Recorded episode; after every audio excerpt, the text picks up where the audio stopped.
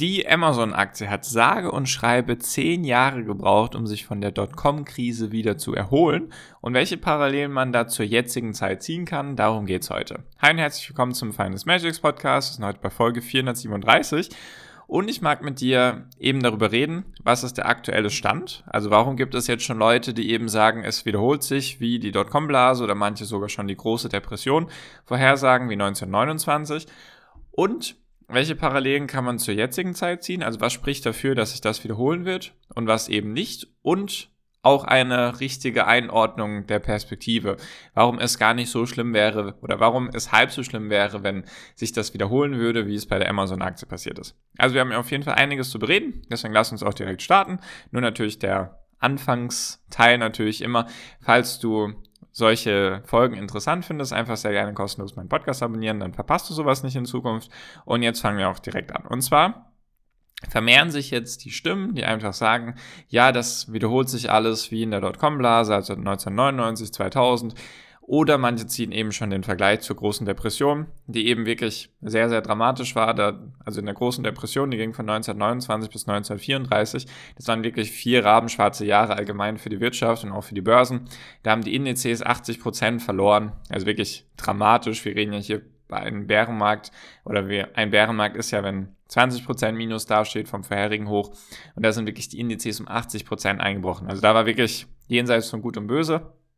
So, und das rufen jetzt eben viele schon aus, weil einfach viele Aktien auch stark gefallen sind und auch die Inflation sehr hoch ist und die Fed gegen die Inflation arbeitet und deswegen auch gegen den Aktienmarkt und die Häuserpreise sind oder fallen und es werden ganz viele Häuser in den USA auf den Markt geschmissen. Die Zinsen für Kredite in den USA steigen ex extrem stark, fast schon exponentiell.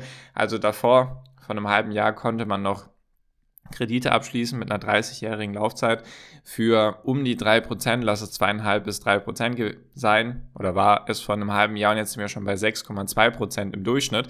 Also wirklich extrem stark, was da gerade passiert und viele zählen oder ziehen da eben die Parallelen. So, was spricht jetzt dafür und was spricht dagegen?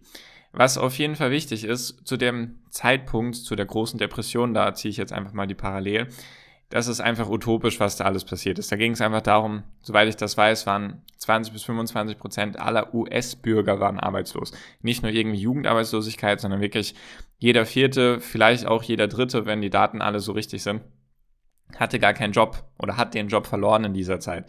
Und ja, jetzt haben wir gerade frisch, jetzt vor ein paar Stunden kamen jetzt eben die Zahlen in den USA von der Arbeitslosenquote und die Arbeitslosenquote in den USA ist jetzt von 3,5 Prozent im Juli auf 3,7 Prozent im August gestiegen. Also 3,7 Prozent im Verhältnis zu 25 Prozent, ja, äh, kann man einfach nicht vergleichen. Das sind solche paar Punkte. Natürlich auch, dass die Wirtschaft weiterhin floriert oder zumindest die Unternehmen, weil was man jetzt auch, zum Beispiel eine andere Parallele, wenn man sich jetzt die Dotcom-Blase anschaut, da war es ja einfach so, die größten Unternehmen damals von der Market Cap, von denen gibt es immer noch einige, jedoch war es auch einfach so, dass die, ja, da war sehr, sehr viel heiße Luft dahinter. Also da waren keine Umsätze und vor allem auch keine Gewinne. Wenn man jetzt einfach mal nur die Top 4 nimmt, also Apple, Microsoft, Google und Facebook, ich weiß, Facebook ist nicht mehr auf Platz 4, nur die vier kann man eigentlich ganz gut hernehmen.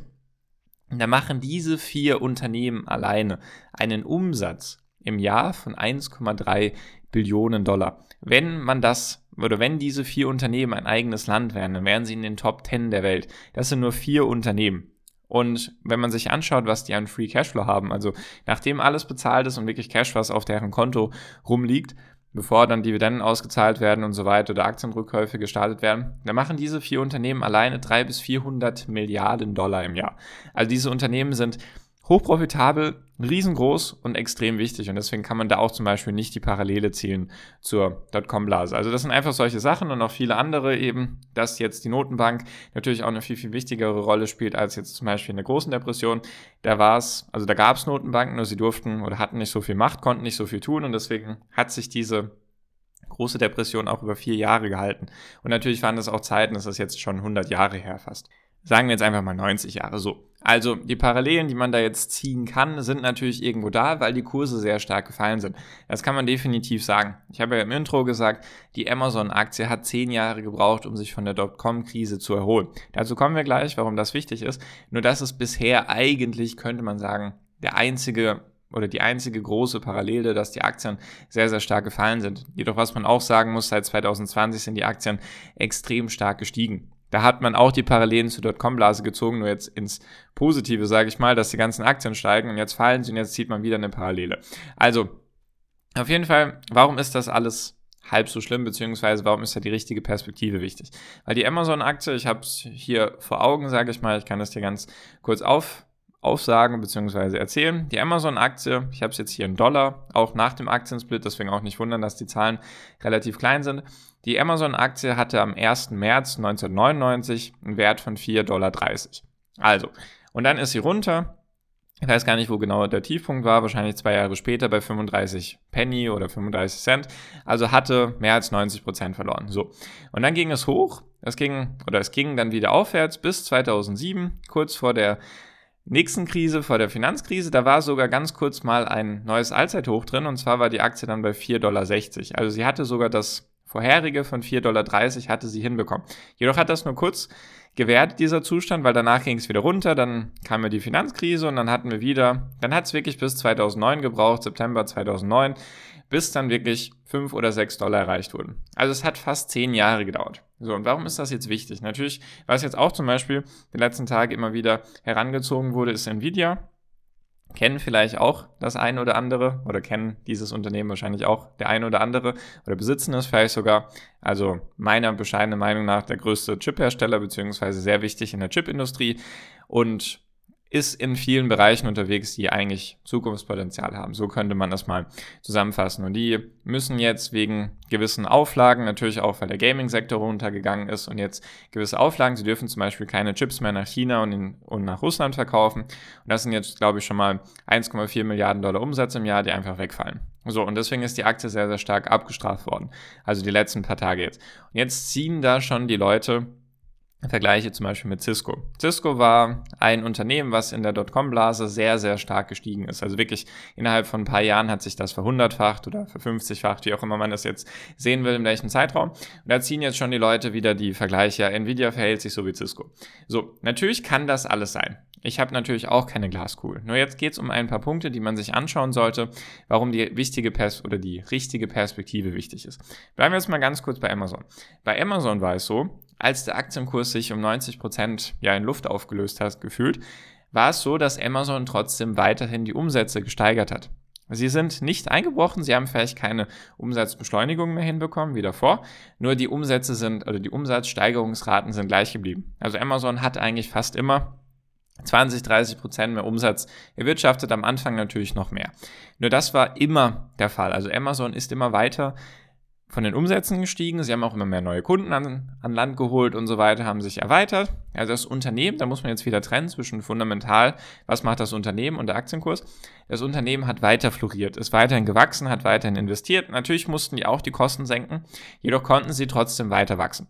Also konnte man sagen, ja, der Aktienkurs ist in sich zusammengebrochen, jedoch das Unternehmen hat weiterhin geliefert. Und was man auch immer in Betracht ziehen muss, ist, der Trend, der große Trend sozusagen. Ein, gibt es einen Makrotrend, also gibt es etwas, was diese Firma und diese Branche gerade voranbringt?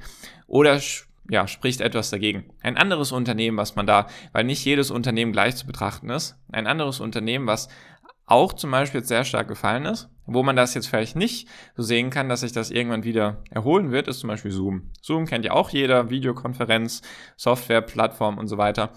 Und die sind eben sehr stark gestiegen während Corona und jetzt sind sie sehr stark gefallen vom Kurs und von den Umsatzzahlen. Also Zoom hat zum Beispiel Umsatzsteigerungen von 300, 400 Prozent gehabt im Verhältnis zum Jahr davor, war hochprofitabel, der Gewinn ist sogar noch stärker gestiegen.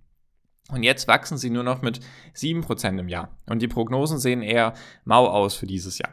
Das heißt also, da sind die fundamentalen Sachen auch in sich zusammengebrochen. Also sie spiegeln sozusagen den Kurs wieder.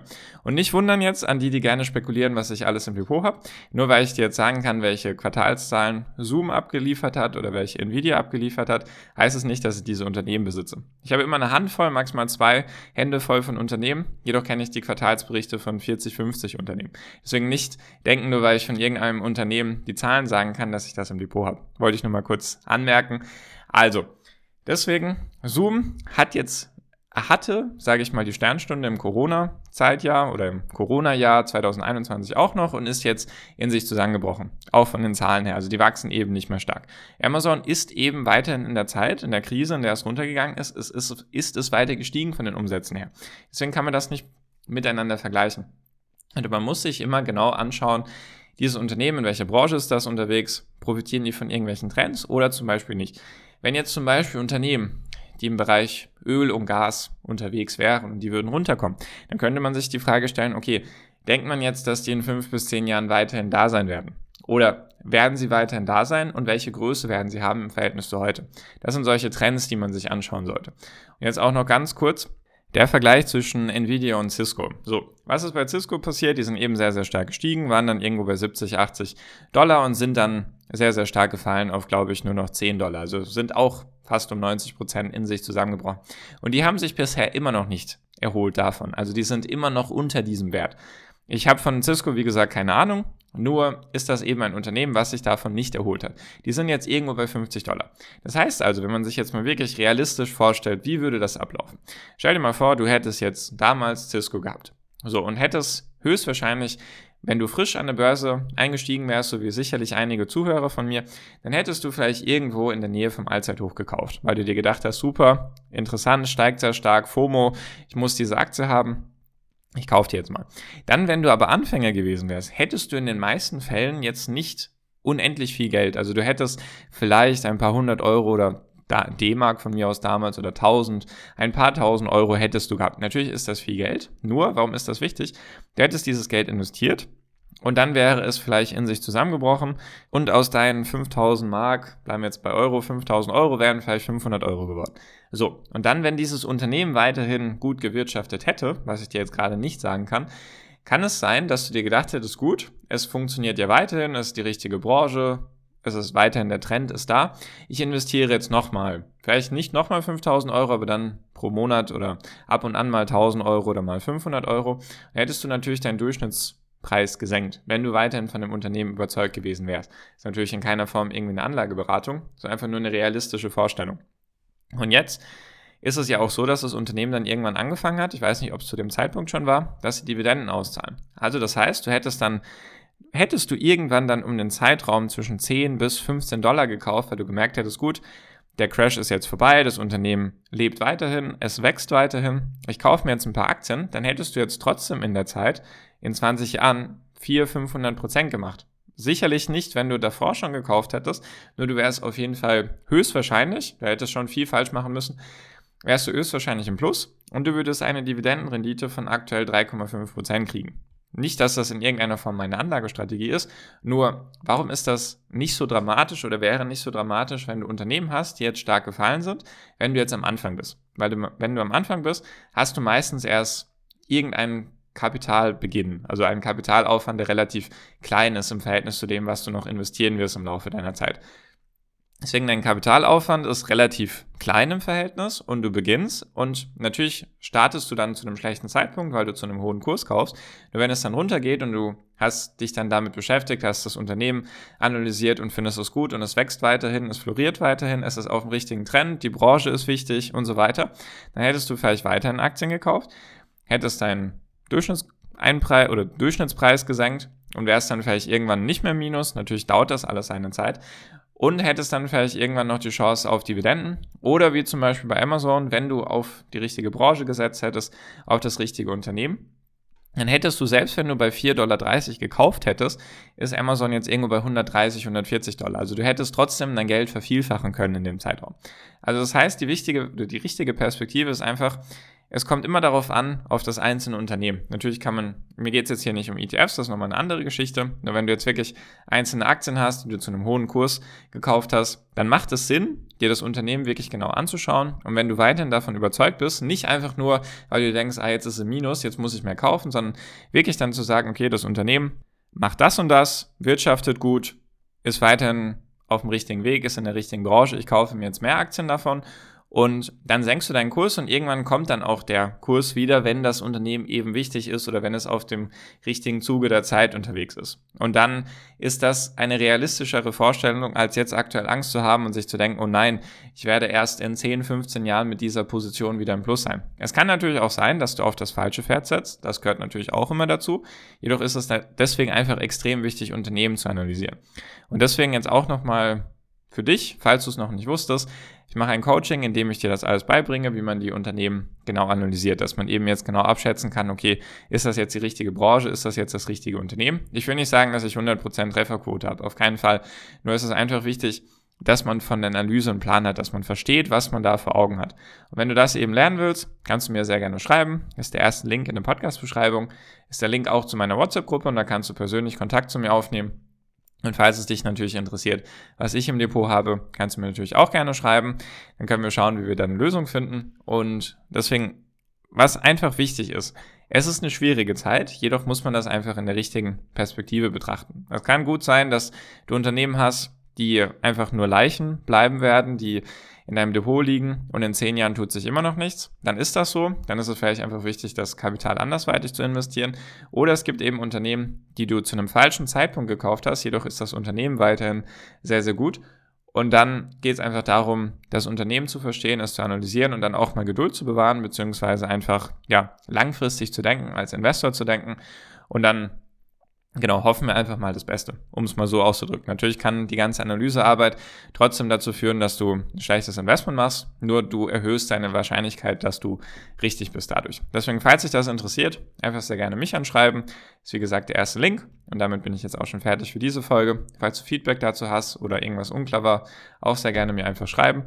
Und genau, deswegen danke dir für deine Aufmerksamkeit bisher. Ich wünsche dir jetzt wie immer noch am Ende einen wunderschönen Tag, eine wunderschöne Restwoche. Genieß dein Leben und mach dein Ding. Bleib gesund und pass auf dich auf und viel finanziellen Erfolg dir. Dein Marco. Ciao, mach's gut.